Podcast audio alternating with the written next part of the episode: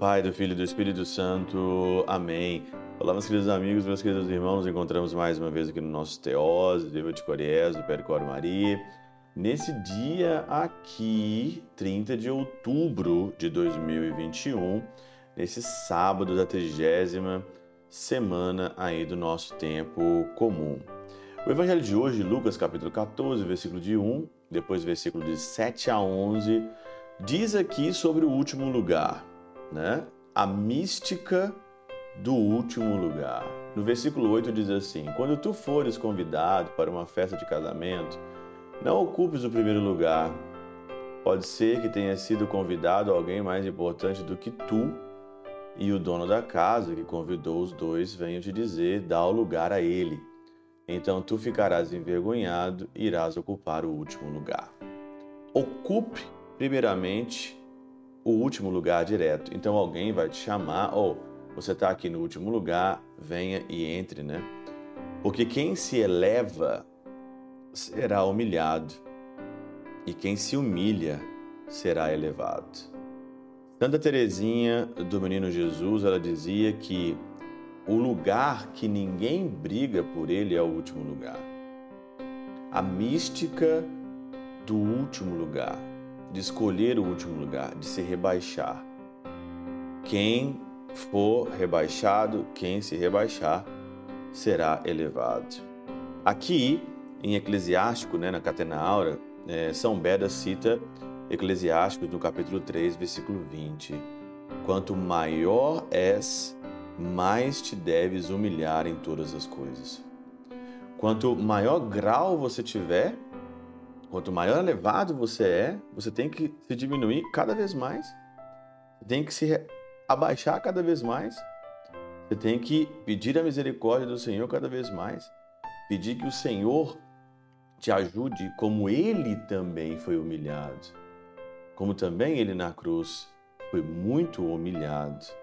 Humilhado até a morte e morte de cruz. Ele é o nosso exemplo.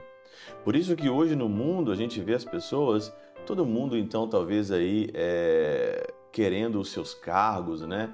O seu cargo disso, o seu cargo daquilo, querendo cargos e mais cargos né, na vida, e quando o Senhor pede simplesmente para ser humilde, ser pequeno, que o resto ele vai fazer. Então, hoje, a grande lição que fica aqui para nós hoje aqui é escolher sempre o último lugar em todas as coisas.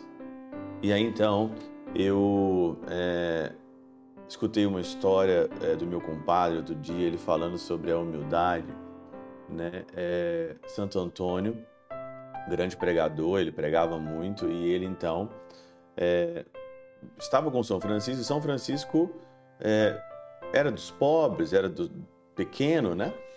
E aí então ele falou, né? Olha, eu acho que você se exalta muito, São Francisco, falando para Santo Antônio. E aí então alguém falou para São Francisco, olha, é, qual que é a humildade, por exemplo, de um roxinol, de um pássaro que canta?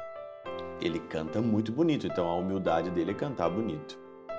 Qual que é a humildade, talvez, ali de, de um burro, de puxar a sua carroça? A humildade dele é que ele puxa a carroça melhor do que todo mundo. Cada um de nós tem a sua especificidade, Cada um de nós tem os seus talentos e a gente tem que ser humilde nos talentos que Deus nos deu. Se eu acho que eu tenho o dom de falar, se eu sinto que eu tenho o dom da pregação, eu tenho que ser humilde no dom da pregação, mas eu não tenho que esconder que eu tenho a graça de conduzir as pessoas, de ensinar as pessoas, de ter um dom. Eu não posso me esconder isso. Eu tenho a minha humildade e reconhecer que nada de bom vem de mim e que tudo de bom vem do Senhor.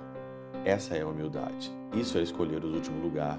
E quanto maior és, Eclesiástico 3:20, mais te deves humilhar em todas as coisas. Pela intercessão de São Chabel de Mangluf, São Padre Pio de Peltrautina, Santa Teresinha do Menino Jesus e o Doce Coração de Maria, Deus Todo-Poderoso vos abençoe, Pai, Filho e Espírito Santo desça sobre vós e convosco permaneça para sempre. Amém.